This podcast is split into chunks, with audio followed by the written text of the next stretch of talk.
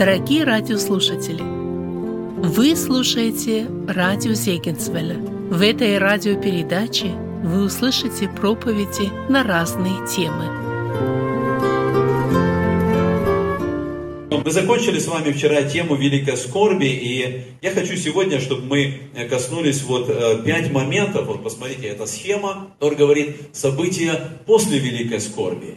Великая скорбь э, заканчивается, Господь приходит на землю, и несколько событий, как вы видите вот на этой схеме, это пять событий, которых я сейчас э, коснусь, которые являются таким промежуточным периодом после окончания скорби и до начала тысячелетнего царства. Вот в этот момент происходят эти пять событий. Знаете, какой интересный момент мы находим в книге пророка Даниила. Вчера мы касались этого э, текста. Даниилу сказано, блажен тот, кто достигнет 1290 дней. Вот эта цифра, она непонятная. Почему она непонятная? Потому что и в книге Откровения, и в книге Даниила говорится о 1260 дней. Мы знаем, что Великая Скорбь будет 7 лет, или это будет два периода по 42 месяца, или два периода по 1260 дней. Это ясно, понятно, и когда мы берем от середины Великой Скорби до окончания, должно пройти 1260 дней. Почему Даниилу сказано, блажен тот, кто достигнет 1290 дней? То есть добавляется еще какие-то 30 дней, не сказано, что это за время, не сказано, что это за период. Не сказано, что будет происходить, когда уже скорбь вроде бы закончилась, но блаженство начинается только через 30 дней. Я не могу точно сказать, что это за период. Я могу только предположить, что между окончанием великой скорби и началом тысячелетнего царства будет какой-то промежуточный период. Я считаю, что вот в эти 30 дней вот этого промежуточного или подготовительного периода как раз и произойдут вот эти события, эти пять событий, о которых говорит Священное Писание. Что это за события? Первое событие, ну вот мы уже с вами говорили, это битва Армагеддон, сама битва, 19 глава книги Откровения говорит об этом, о том, что должна произойти эта битва. И хотя мы видим с вами, вот вчера мы касались этой 19 главы, которая ну, в таких общих словах описывает эту битву, то армия собрана, Господь с воинством небесным э, приходит с неба, и поражается эта армия. Написано Антихрист, и лжепророк, они схвачены. И вот посмотрите, может быть, не сильно хорошо вам видно, а, вот здесь вот стрелка, которая ведет вниз после битвы Армагеддон. И здесь написано Антихрист и лжепророк, они идут в озеро Огненное. Может быть, если будет в конце у нас время, мы коснемся вот этих, а, если так сказать, мест окончательного состояния людей. Озеро Огненное – это место вечного пребывания грешников. Это не преисподняя. Это не э, вот то место, где богач находился, помните, когда он видит Лазаря. Озеро Огненное – это место вечного пребывания грешника. И поэтому после битвы Армагеддон Антихрист и лжепророк, они отправлены, они схвачены и брошены в озеро Огненное. Вместо окончательного пребывания они уже находиться будут там, в вечности, э, как наказанные навсегда, навеки. Вот мы посмотрели с вами вчера на битву Армагеддон, и здесь мы переходим ко второму событию, которое должно произойти здесь после окончания Великой Скорби. Это событие, э, которое особо важно для нашей темы сегодня. Вы видите, здесь на этой э, схеме написано, что это обращение Израиля. Я прочитаю текст Писания, который говорит об этом, и это записано в книге пророка Захарии, 12 э, глава. Если бы с вами читали вот всю эту 12 главу, очень интересно, потому что в начале 12 главе говорится о битве, говорится вот о войне, которая произойдет там, и потом мы читаем с вами с 8 стиха 12 главы, в тот день защищать Господь будет жителей Иерусалима, и самый слабый между ними в тот день будет как Давид. И дом Давида будет как Бог, и ангел Господень перед ними, и будет в тот день я истреблю все народы, нападающие на Иерусалим. Вот потом с 10 стиха посмотрите, какое обетование. А на дом Давида и на жителей Иерусалима и залью дух благодати и умиления, и они возрят на него, которого пронзили. и будут рыдать о нем, как рыдают о единородном сыне, и скорбеть, как скорбят о первенце. В тот день поднимется большой плач в Иерусалиме, как плач Гададримона в долине Мегедонской, и будет рыдать земля, каждое племя особо, племя дома Давидова особо, и жены их особо, племя дома Нафанова особо, и жены их особо, племя дома Левия особо, и жены их особо, племя Симеонова особо, и жены их особо, все остальные племена, каждое племя особо, и жены их особо.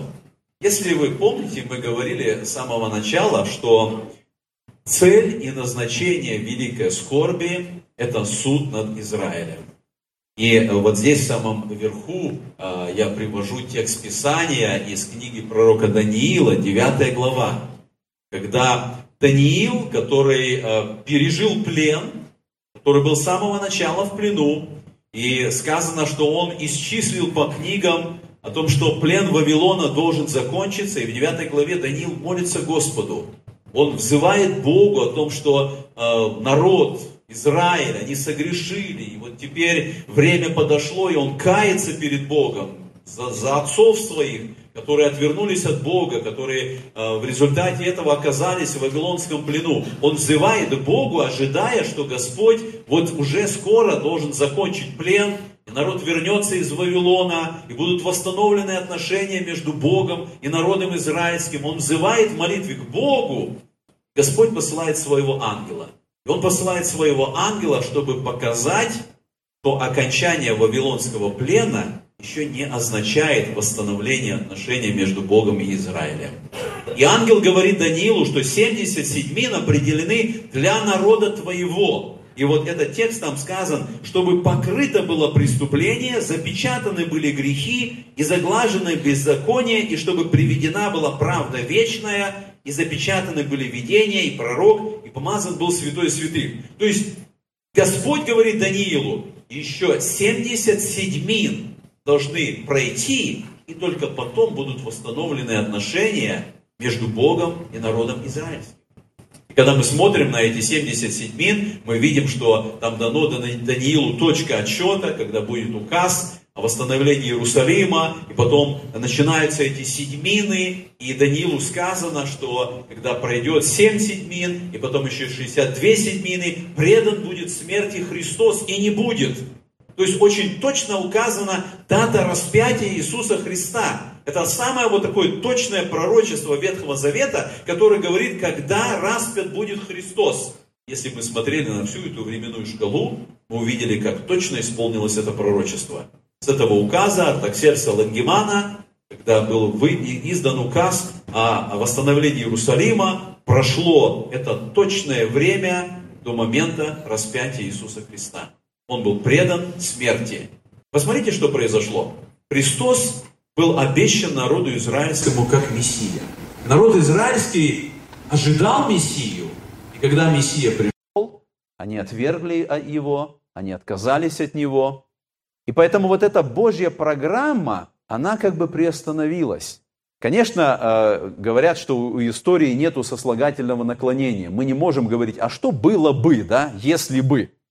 Что было бы, если бы евреи приняли Иисуса Христа как своего Мессию? Как повернулась бы история? Что происходило бы тогда, если бы евреи, тогда, когда они радовались, когда Христос с этого склона горы Елеонской, на, этом ослице, на этой ослице, на осленке, он въезжает в Иерусалим, и евреи радуются, и они кричат «Асанна, сыну Давидову, благословен грядущий во имя Господня». Это все тоже из книги пророка Захарии. Это там это пророчество было. И если бы евреи вот в таком восклицании, они приняли бы Мессию, поклонились Ему и не распили Его через несколько дней, что было бы тогда? Я думаю, что тогда еще бы прошло семь лет последней седьмины, и наступило бы тысячелетнее царство. Скорее всего так. То, что было Богом обещано, оно бы исполнилось, Христос стал Мессией, и наступило бы тысячелетнее царство, о котором мы сейчас будем говорить. Но евреи не приняли. Мессия был предан смерти. И мы видим, что Даниилу это сказано после 69-й седьмины, или как там сказано, 7 седьмин, потом 62 седьмины, предан будет смерти Христос. И в результате этого вот этот план Божьего восстановления взаимоотношений Израиля и Бога, он еще не завершен. По причине того, что когда Мессия пришел для того, чтобы восстановить, чтобы вот все эти моменты, которые перечислены вот в этом тексте 9 главы, когда заглажено преступление, покрыто преступление, запечатаны грехи, заглажены беззакония, это все произошло в первом пришествии Иисуса Христа в момент Его смерти. Он все сделал для спасения. Евреи распяли, и они отвергли Его. И посмотрите, что, что мы видим на этой картине времени, вот на этой шкале. 69 седьмин уже прошло Божьей программы восстановления, очищения народа и восстановления взаимоотношений между Богом и Израилем. И евреи отказались от Мессии. С этого момента наступает время церкви. С этого момента наступает тот момент, то, то, то время, о котором мы видим, Христос говорит, Он говорит, я иду к другим овцам. С этого времени Христос говорит, все оставляется вам ваш дом пуст. С этого времени начинается событие сошествия Духа Святого на землю, день Пятидесятницы, образование церкви, момент, когда евреи, которые приняли Христа, который мы говорили, этот блаженный остаток, и язычники, которые уверовали во Христа, они создают общее, единое тело Иисуса Христа, церковь Иисуса Христа. И это время, в котором мы живем сейчас – это период церкви, это период действия Духа Святого. И этот период закончится тогда, когда церковь будет вознесена на небо. Тогда, когда будет восхищение церкви. Когда Господь свою церковь, которую Он создал, Он возьмет на небеса, Он придет как небесный жених, Он возьмет свою невесту туда на небо. И когда это произойдет, вот здесь мы и понимаем, что Бог продолжит свое дело с Израилем – мы говорили в первый день, у Бога есть план для Израиля, у Израиля есть будущее, и у Бога есть обетование, есть пророчество. И когда церковь будет взята на небо, вот здесь мы вспоминаем, что прошло 69 седьмин или 69 э, периодов по 7 лет, когда Бог восстанавливал. И остался только один период. Осталась одна седьмина, 7 лет, которые Бог должен закончить эту работу, это дело восстановления взаимоотношения с Израилем, когда за эти семь лет великой скорби полностью будет совершено то, что Господь сказал Даниилу, и народ будет изменен, и покрыты беззакония, и заглажены будут грехи, и народ обратится к Господу. И вот мы с вами прочитали э, у Захарии это событие, как это произойдет. И мы с вами читаем, здесь сказано в 10 стихе, «На дом Давида и на жителей из Иерусалима и залью дух благодати и умиления». Вы помните, Римлянам 11 глава сказано, что в настоящее время они слепые, они не видят, они, они не слышат ушами. Но Господь говорит, вот в тот момент, в какой тот момент – когда будет битва Армагеддон, и когда Господь сойдет с неба, вот в этот момент Он говорит, я изолью дух благодати на народ Израиля. О каком народе мы говорим? О тех, кто останется к тому времени. Если бы мы с вами смотрели, у Захарии есть пророчество о том, что одна треть народа израильского только останется к концу великой скорби. Две трети, они погибнут от гонений, от преследований, они погибнут. И поэтому, когда мы с вами э, рассматривали 11 главу книги э, послания римлянам, где сказано «Итак, весь Израиль спасется», мы понимаем, что слово «весь» не означает всех евреев за все времена. Там сказано «придет от Сиона избавитель». Поэтому в тот момент, когда заканчивается великая скорбь, в тот момент вот этот остаток тех евреев Израиля, которые останутся живыми, вот на них Господь изольет дух благодати, дух умиления, и они, вот о них мы прочитали сейчас. Посмотрите, что с ними произойдет. И они возрят на него, которого пронзили, и будут рыдать. Это будет великое покаяние народа израильского. Потому что в этот момент, когда этот дух умиления снизойдет на Израиль, а когда я говорю Израиль, вот по посланию римлян, потому что кто-то задавал мне вопрос, о каком Израиле речь идет. Сегодня у нас есть государство Израиль, мы празднуем 70 лет юбилей Израиля. Действительно, в этом государстве есть граждане и арабы, есть и другие национальности. Но когда речь идет об Израиле в Библии, речь идет о семени Авраама. Поэтому вот те, кто останутся живыми к концу великой скорби, на них сойдет этот дух умиления, и они начнут рыдать, потому что они увидят Христа. Христа, который грядет, Господа, и посмотрите, как здесь сказано, они возрят на него, которого пронзили. Помните, Иоанн говорит о том, что когда он увидел Агнца, он увидел его как бы закланного. И вы помните, что когда воскресший Христос пришел к Фоме, он показал руки, руки, на которых есть следы от гвоздей. И поэтому грядущий Христос, он предстанет пред взором Израиля, и они увидят его, и в тот момент они осознают, что это Мессия, который две тысячи лет назад был распят, который был отвергнут народом. Эти две тысячи лет истории этот народ отказывался, он э, отвернулся от своего Мессия, распили его. И здесь интересно, знаете, вот в этом пророчестве, где сказано того, кого пронзили, это говорит Захария. Захария, который говорит за несколько сот лет до того, когда распятие, э, как вид казни, он начал использоваться сначала персами, а потом римлянами.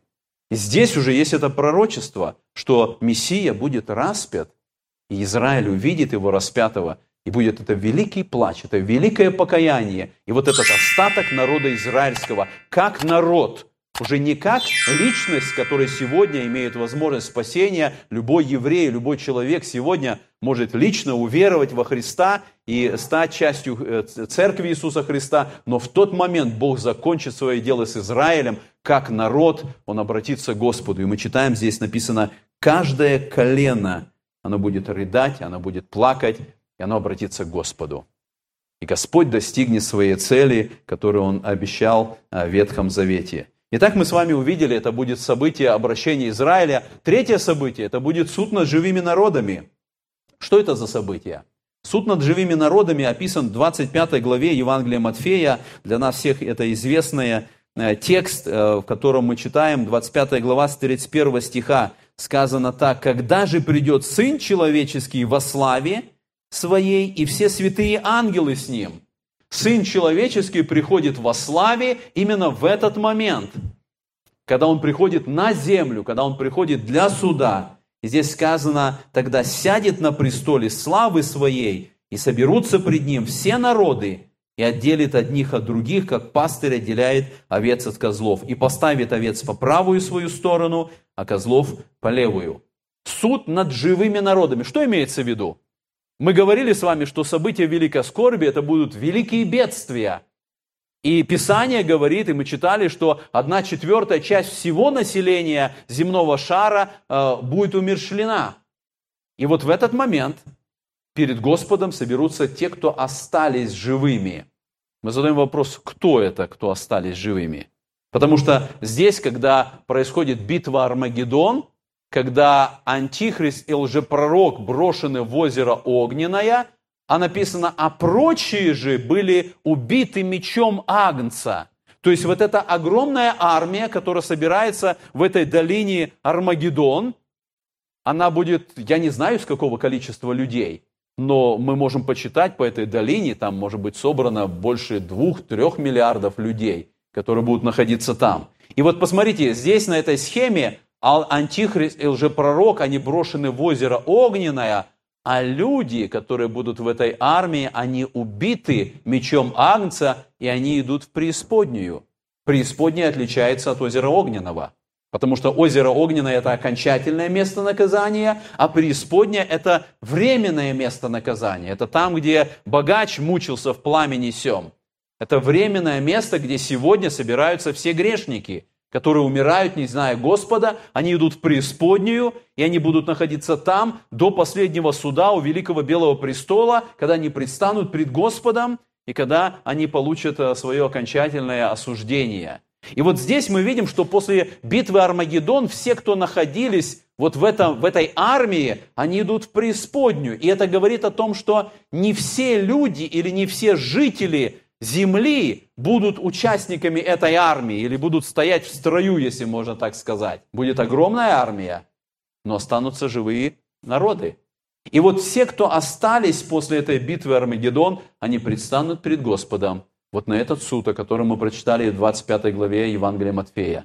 И сказано, что и он отделит одних от других, как пастырь отделяет овец от козлов. На основании чего будет это разделение?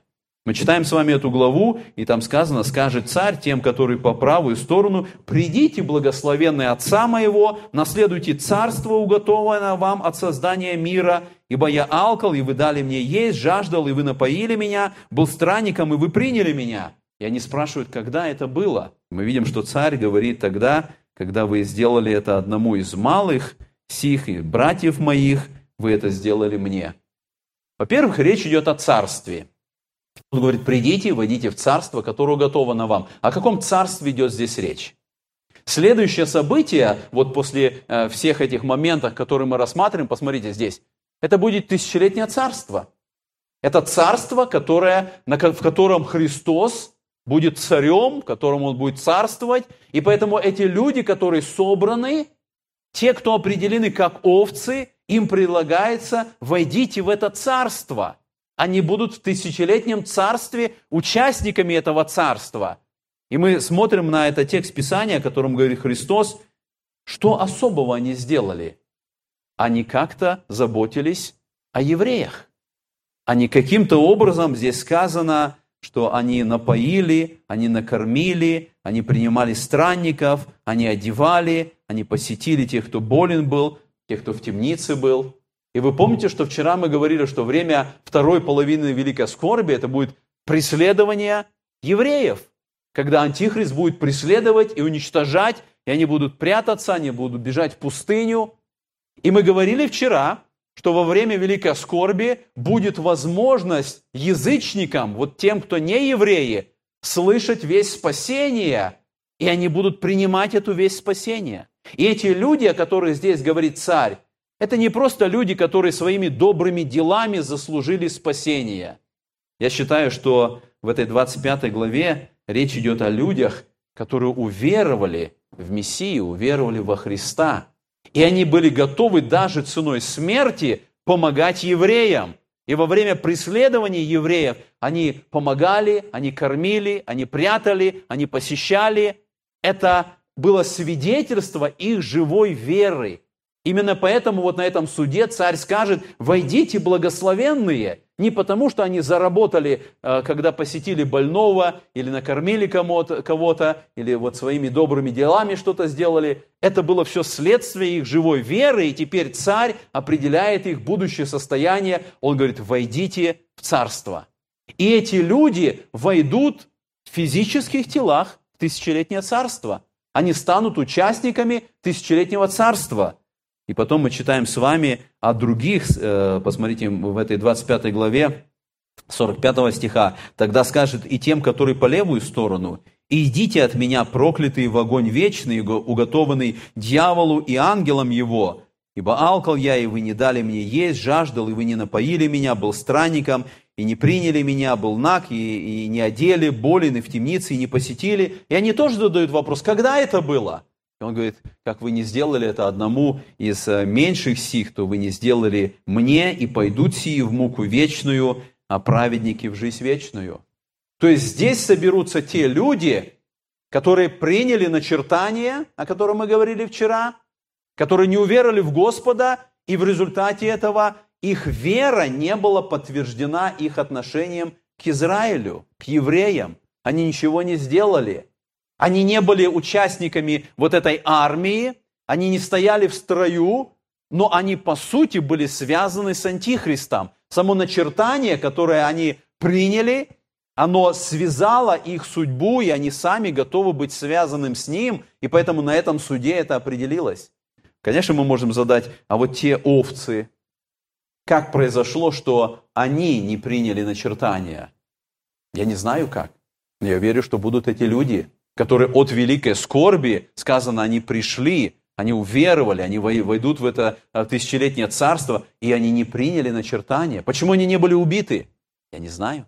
Каким пути, какие пути были для них, чтобы они, не приняв начертания, избежали вот этого наказания, обезглавления, потому что многие будут обезглавлены, мы вчера говорили, но они избегают этого состояния. Итак, мы видим, что вот здесь, после этого суда над живыми народами, если вы видите, вот здесь стрелка, а, которая показывает преисподнюю, люди, которые пойдут в преисподнюю, это будут те, кто определены как козлы, то есть те, кто приняли начертания, не заботились о евреях, и в результате этого они идут вот в этот суд преисподней, а живые, они входят в тысячелетнее царство. И это третье событие. Четвертое событие, которое произойдет здесь, это воскресение святых Ветхого Завета и мучеников скорби. Мы читаем с вами э, в той же книге пророка Даниила, вы помните, 12 глава, что многие праведники воскреснут. Так Господь открыл Даниилу. И если тысячелетнее царство, вот это событие, которое наступит после этого, это исполнение пророчеств, которые были даны Господом ветхозаветним праведникам, то, естественно, эти ветхозаветные праведники должны стать участниками этого события. Господь обещал Аврааму землю, Господь обещал Давиду престол. Господь давал все эти обетования, и в 11 главе послания евреям, если вы помните, когда перечисляются все эти герои веры, сказано, они умерли, не получив обещанного. Поэтому, когда наступает тысячелетнее царство, они воскреснут для того, чтобы стать участниками вот этого исполнения всех этих пророчеств, всех обетований, который Господь обещал для этого народа. И поэтому они воскресают вот здесь, в этот период. И кроме этого, вот я хочу прочитать эти несколько стихов из 20 главы книги Откровения. Посмотрите, когда мы читаем Откровение 20 главу, здесь идет описание тех, кто еще воскреснут, кроме ветхозаветных святых. 20 глава книги Откровения с 4 стиха. «И увидел я престолы и сидящих на них, которым дано было судить, и души обезглавленных за свидетельство Иисуса и за Слово Божие, которые не поклонились зверю, ни образу его, и не приняли начертание на чело свое и на руку свою, они ожили и царствовали со Христом тысячу лет. Прочие же из умерших не ожили, доколе не окончится тысяча лет. Мы видим, что перед наступлением тысячелетнего царства воскреснут вот эти мученики скорби – те, кто во время великой скорби не приняли начертания. Я задаю вопрос, почему они не приняли начертания? Потому что они отказались поклониться Антихристу. Я считаю, они сделали это, потому что они поняли, кто есть Бог, кто есть Господь. Они поняли, они уверовали, они отказались от начертания. В результате этого они были обезглавлены. И мы здесь читаем в книге Откровения, что они воскреснут для того, чтобы э, царствовать со Христом. Написано, они ожили и царствовали со Христом тысячу лет. И вот это следующее событие, которое тоже произойдет здесь. И последний момент, это начало 20 главы, это связывание сатаны, это событие, которое подготавливает вот условия тысячелетнего царства. Я прочитаю три стиха 20 главы Откровения. «И увидел я ангела, сходящего с неба, который имел ключ от бездны и большую цепь в руке своей. Он взял дракона, змея древнего, который есть дьявол и сатана, и сковал его на тысячу лет, и не зверг, не зверг его в бездну, и заключил его, и положил над ним печать, дабы не прельщал уже народы, доколе не окончится тысяча лет. После же сего ему должно быть освобожденным на малое время». Вот в этом тексте мы видим, что Антихрист и лжепророк, они уже брошены в озеро огненное, но сатана еще нет. Если Антихрист и лжепророк уже не имеют никакого влияния на землю, они уже наказаны, сатана еще нет. И сатана, сказано, он скован, он помещен в эту бездну, он не будет действовать для того, чтобы тысячелетнее царство было особым периодом, когда нету влияния сатаны на людей, когда нету вот того, что он совершает сегодня, и он будет скован для того, чтобы э, Господь мог совершить свое тысячелетнее царство. Мы рассмотрели с вами вот эти пять событий, как я говорил, э, это время вот промежуточного периода между скорбью и между тысячелетним царством. И теперь мы с вами идем дальше, мы переходим к следующему событию. Тысячелетнее царство. Как я говорил, это уже не великая скорбь, это уже радостное событие, это уже э, момент, о котором мы можем с радостью говорить, исполнение тех пророчеств, которые Господь дал э, народу израильскому. Пожалуйста, Женя, если можешь, переключи, что-то не работает наш пульт. Для того, чтобы нам понять вот события тысячелетнего царства, мы посмотрим на те обетования, которые даны народу, которые мы находим в Священном Писании. Обетования царства. Потому что в Священном Писании мы читаем 33 главы, главе книги пророка Иеремии, сказано, «В те дни и в то время возвращу Давиду отрасль праведную, и будет производить суд и правду на земле. В те дни Иуда будет спасен, и Иерусалим будет жить безопасно, и нарекут имя ему Господь оправдание наше». Посмотрите, несколько обетований, которые важны для нас, когда мы говорим о тысячелетнем царстве – когда мы говорим о будущем Израиля. В будущем Израиля будет время скорби, будет бедственное время для Иакова, но в будущем Израиля будет и благословенное время, когда после обращения к Господу исполнятся вот эти обетования. Господь давал обетование Аврааму. И вот первая эта колонка обетования Аврааму. Аврааму была обещана земля. Господь дал это слово, когда Он а, сказал Аврааму, выйди из земли своей, из Ура Халдейского, пойди в эту землю, и я дам тебе эту землю. И Господь не исполнил еще это слово. Почему? Почему? Даже вот сегодня, празднуя 70-летие государства Израиль, мы знаем и можем сказать, что Израиль никогда не существовал вот в тех пределах, которые Господь дал э, свое обетование Аврааму. Господь сказал Аврааму, что землю, которую я тебе дам, она будет от реки Египетской и до реки Ефрат. Это весь, вот этот, вся эта территория, она должна принадлежать Израилю.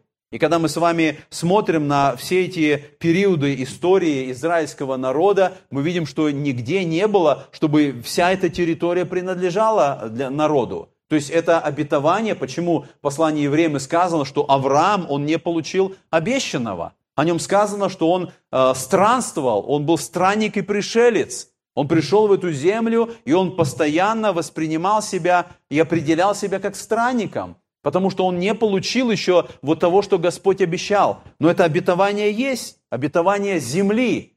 И для нас, знаете, э, вот как для христиан очень важно понимать, э, было три периода, когда народ израильский не, не жил на этой земле. Помните, первый период, это когда Иаков и сыновья, они уходят в землю египетскую, и наступает этот период плена, когда евреи ушли из земли обетованной. Это был первый момент, первый период отсутствия евреев на этой земле. Второй период это был Вавилонский плен, или если быть более точным, начало ассирийского плена, когда Северное царство – а, десять колен были рассеяны, потом Вавилонский плен, когда евреи не жили на этой земле. И третий период, который начался в 70-м году вот нашей эры, когда Иерусалим был разрушен, и впоследствии евреи были изгнаны, и 19 веков эта земля не принадлежала им. Кстати, хочу сказать, что э, эта земля в нашем христианском определении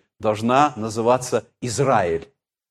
Если вы называете эту землю Палестина, и даже если в вашей Библии на последней странице есть карта, и там написано «карта Палестины», или если вы, вспоминая события Рождества, поете песню «В Палестине он родился», это неверно. Потому что название Палестины было искусственно создано римлянами, когда они изгнали евреев из этой земли, и когда они назвали эту территорию палестинская Сирия, для того, чтобы убрать всякое упоминание о том, что эта земля принадлежит евреям. В нашем христианском понимании это никогда не Палестина, эта земля не принадлежит филистимлянам или кому бы то еще ни было. Это земля, которая принадлежит евреям, и Господь назвал ее Израиль. И поэтому и мы, как христиане, эту землю должны называть Израиль. Это земля Израиля с самого начала момента, когда Господь вел сюда свой народ. Эта земля на протяжении всего этого времени, она является Израилем. И поэтому мы видим, что Господь дал свое обетование Аврааму, что эта земля будет принадлежать им от реки Египетской, то есть от реки Нила и до реки Ефрат. Это будет вся территория, которую Господь обещал Аврааму, и это обетование должно исполниться. И оно исполнится вот в этом событии э, тысячелетнего царства, о котором мы говорим. Второе обетование – это обетование, которое было дано Давиду. обетование престола. Вторая книга Царь, 7 главы, Господь, обращаясь к Давиду, Он говорит о том, что не ты, но твой сын построит храм, то, что ты желаешь сделать. Твой сын будет на престоле, и Он дает обещание, что а, твой сын вечно будет на престоле. Есть много толкований, кому относятся эти слова. Некоторые говорят, что это обетование исполнилось в отношении Соломона, потому что Соломон построил храм, Соломон действительно, как сын Давида, он был царем, он был на престоле, но не исполнилось то, что сказано, что он будет вечно на престоле. И мы видим в Ветхом Завете данное это обетование, что сын Давида будет на престоле. И там не сказано конкретное имя. И как всегда в Ветхом Завете есть буквальное исполнение пророческого, пророчества, есть вот это пророческое указание на будущее. Поэтому Соломон частично исполнил это пророчество, но сын Давида, истинный сын Давида, это Христос. О нем сказано, он сын Давида.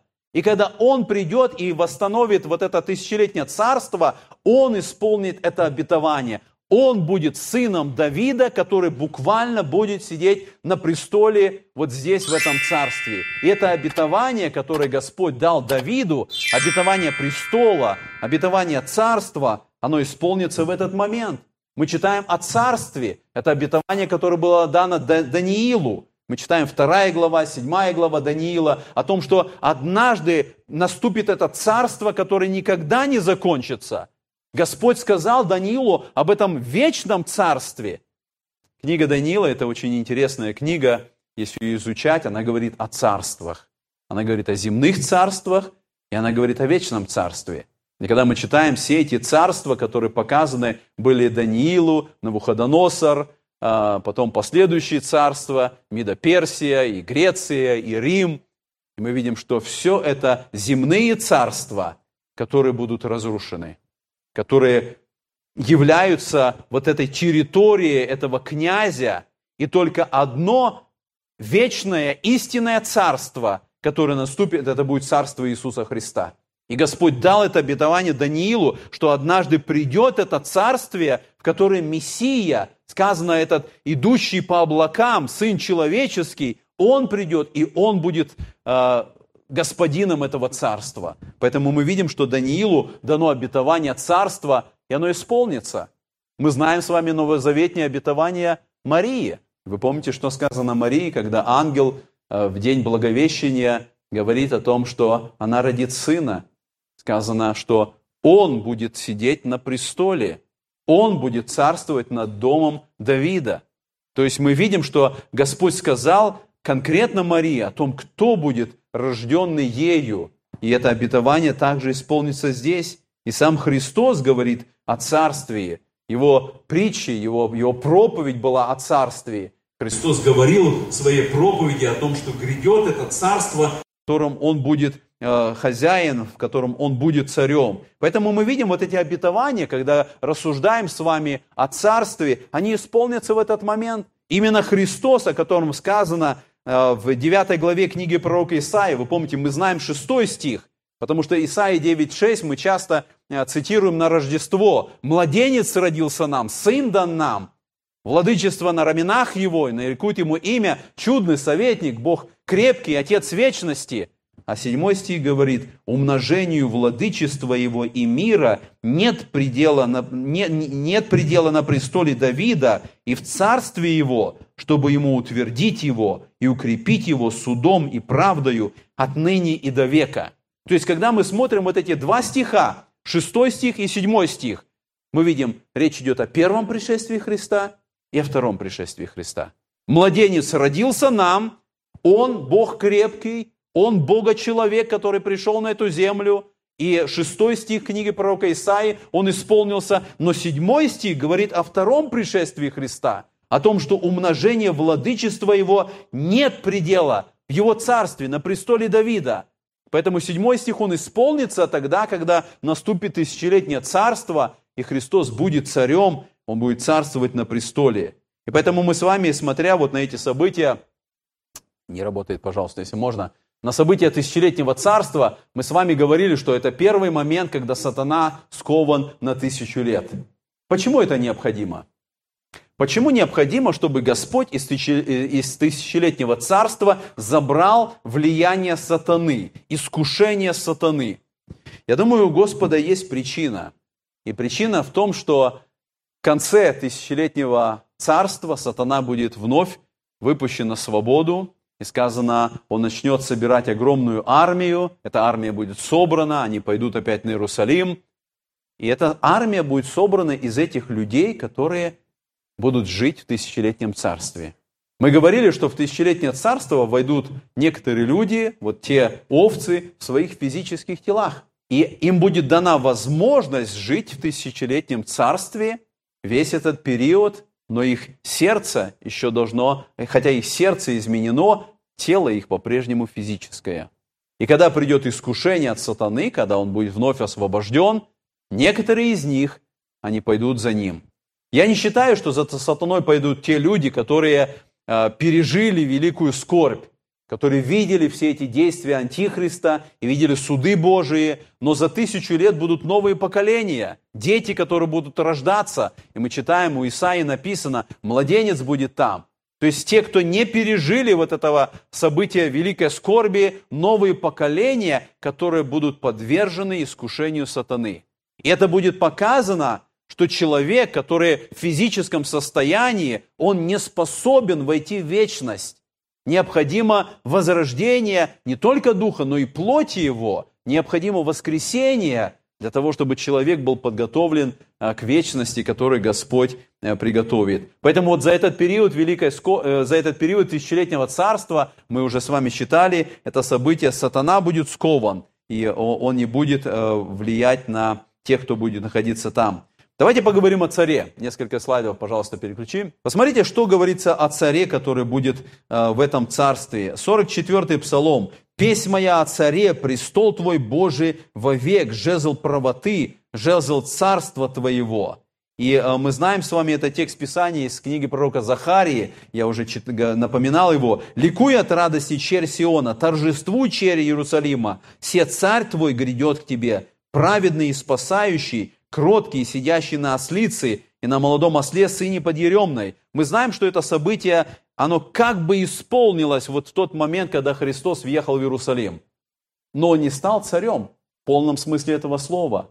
Если Захария пророчествует о том, что он должен быть царем, это исполнится. И мы видим это описание этого царя. Сказано, он праведный, он спасающий, он кроткий, но он будет царем. Он будет царствовать на престоле. У Захарии э, мы читаем с вами в этом девятом стихе, дальше смотрите, какое описание. «Тогда истреблю колесницу Ефрема и коней в Иерусалиме». Опять мы связываем с вами, это два стиха, два стиха, которые идут вместе. Первый стих исполнился, когда Христос на ослице въехал в Иерусалим. А следующий стих, он не исполнился.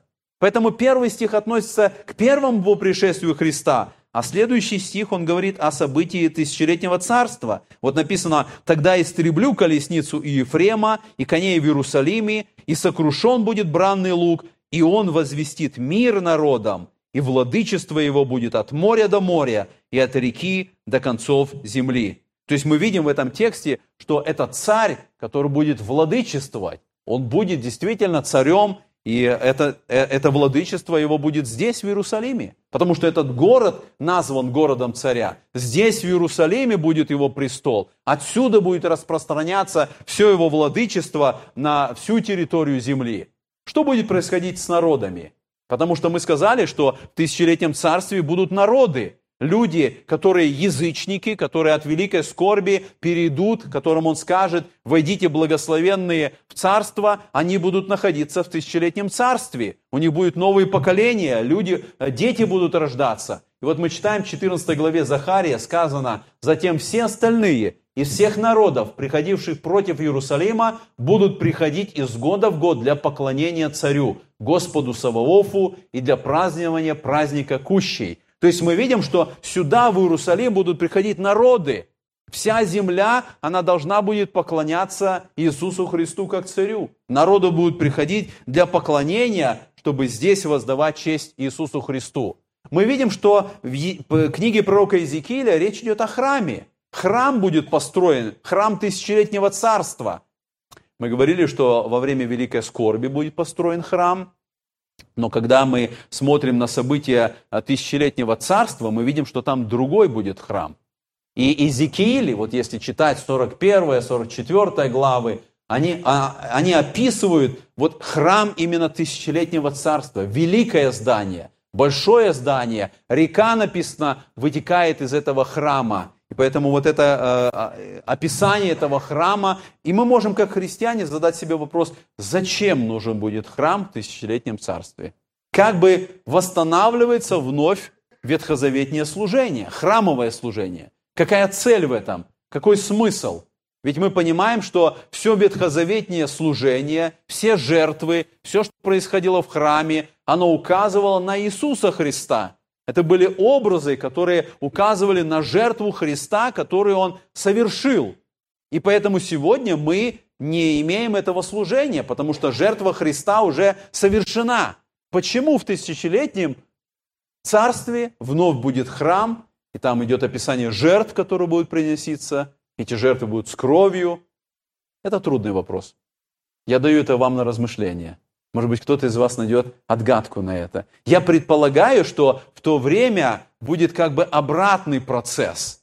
Потому что если для евреев в Ветхом Завете а, храм и жертвы, которые приносились, они указывали на Христа в будущем – то, скорее всего, этот храм, это также будет указание на жертву Христа, которая уже совершилась в прошлом.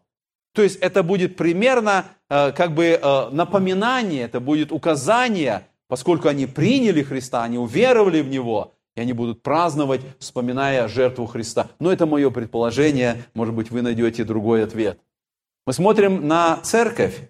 Церкви обещано царство. И Христос, обращаясь к ученикам своим в 22 главе Луки, он говорит, «Я завещеваю вам, как завещевал мне Отец мой, царство, да идите и пьете за трапезу моей в царстве моем, и сядете на престолах судить 12 колен Израилевых». И мы можем задать вопрос, где будет церковь в это время? Мы говорили, что церковь восхищена до великой скорби, а потом в конце Великой Скорби Христос приходит на землю, Он начинает вот все эти действия, царство тысячелетнее начинается. Где будет церковь в это время? Это тоже сложный вопрос. Почему? Потому что церковь восхищенная, это уже будут люди в воскресших телах, в новых прославленных телах. То, что произойдет в момент восхищения церкви, мертвые воскреснут, живые изменятся, они будут восхищены на небеса. Где будет церковь в этот момент?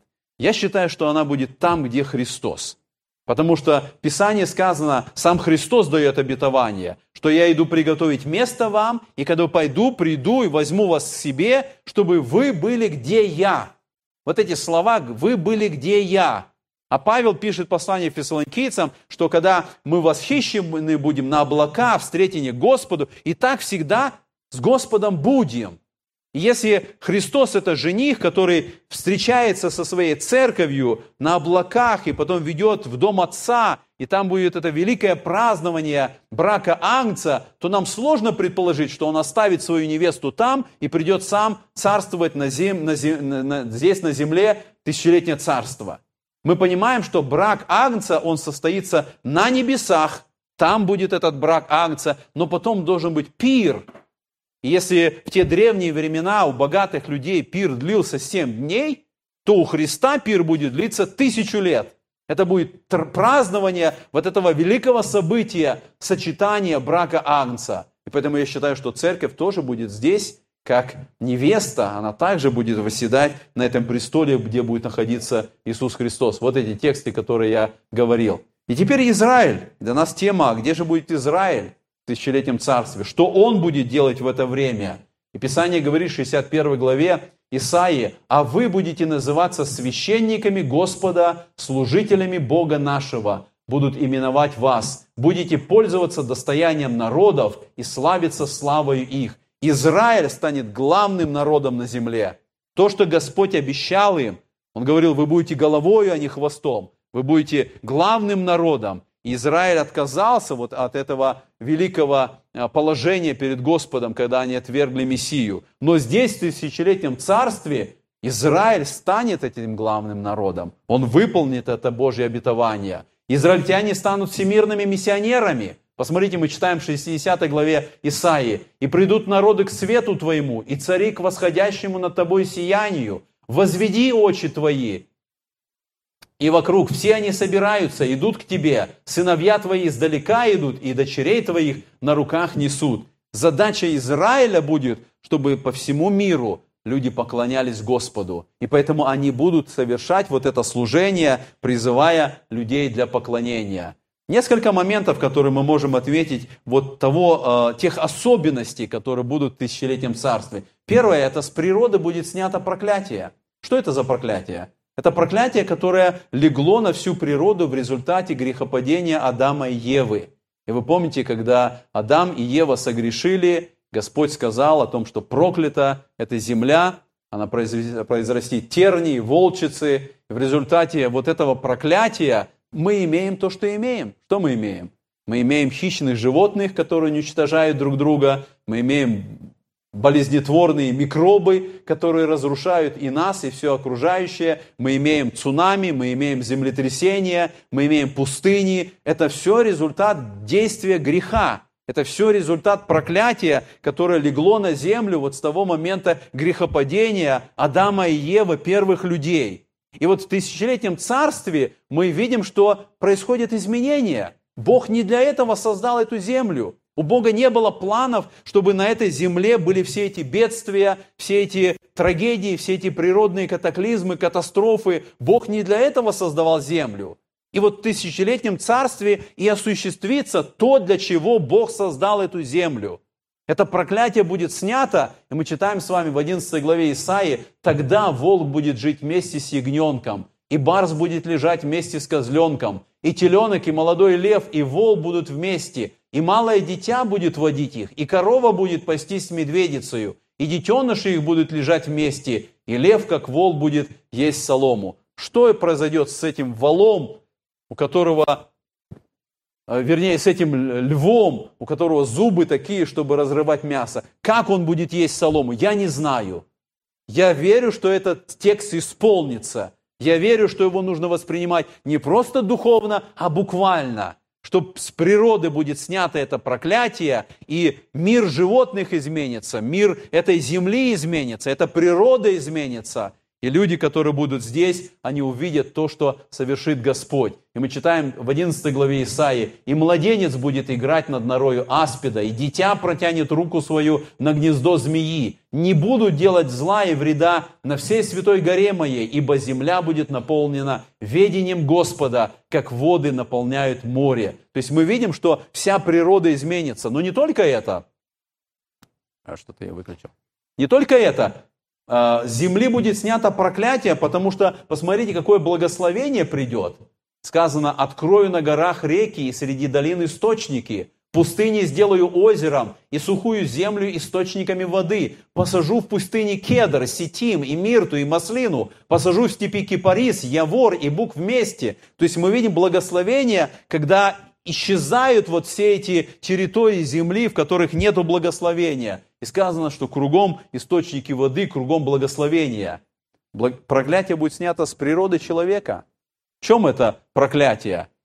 Мы видим, что грех привел к тому, как Господь сказал, в болезни будешь рождать, и человек в результате этого проклятия, грехопадения, жизнь его прекратилась на период времени, который Господь дает ему, и мы с вами болеем, и мы с вами страдаем, и у нас много проблем с возрастом, но когда с тела человека снимается проклятие, мы с вами читаем, смотрите, 35 глава Исаии, «Тогда откроются глаза слепых, и уши глухих отверзутся, тогда хромой вскочит, как олень, и язык немого будет петь, ибо пробьются воды в пустыне и в степи потоки». Мы видим, что проклятие с тела человека снимается. В результате этого проклятия, вы помните, Господь определил дней жизни человека. Сначала эта планка опускается на 120 лет, а потом 70 лет, при большей крепости 80 лет. Это тот предел, который мы имеем сегодня. Но Господь говорит, что вот в, той, в тот период это проклятие снято будет.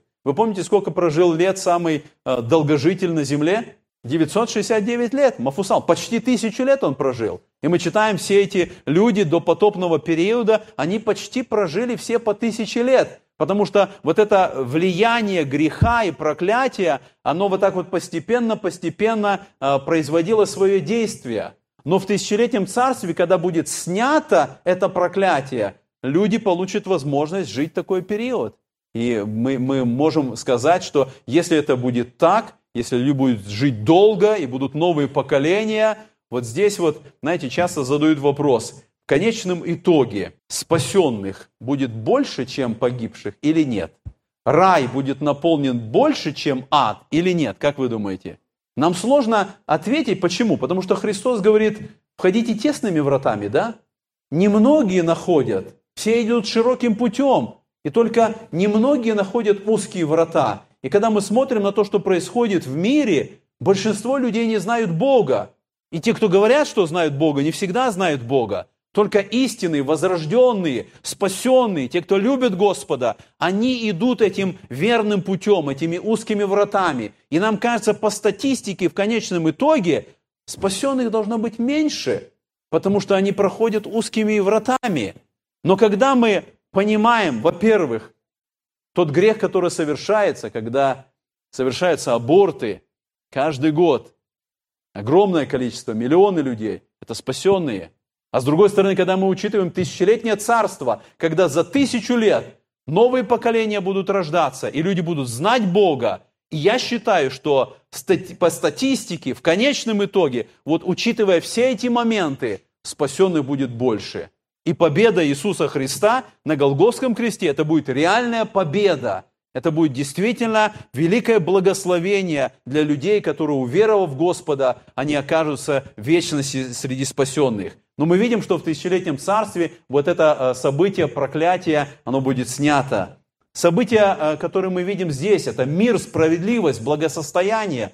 Книга Михея говорит об этом в 4 главе. «И будет он судить многие и обличит многие племена в отдаленных странах, и перекуют они мечи свои на орала, и копья свои на серпы, не поднимет народ на народ меча, и не будут более учиться воевать. Мы видим по всей Вселенной, по всей Земле вот это особое состояние мира, справедливости, потому что Господь царствует, потому что Господь создал свое царство. Но мы видим некоторые темные моменты вот тысячелетнего царства. И я говорил, что будут новые поколения, которые будут рождаться – дети, которые не видели события великой скорби. И посмотрите, эти грешники, которые будут там, они будут сразу наказаны. Вот в 65 главе Исаии сказано, там не будет более малолетнего и старца, который не достигал бы полноты дней своих, ибо столетний будет умирать юношею, но столетний грешник будет проклинаем. То есть мы видим, что грех, он сразу будет наказан, и греха не будет там, поскольку вот это наказание, оно будет происходить сразу.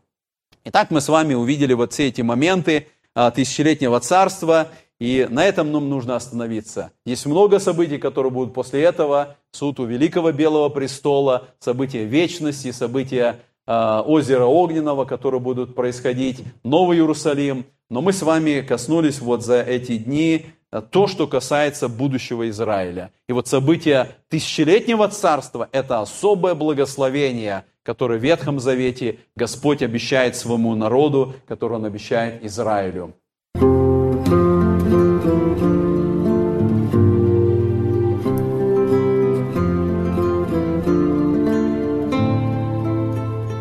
Вы слушали радио Сейкинсвеля «Волна благословения», город Детмалт, Германия.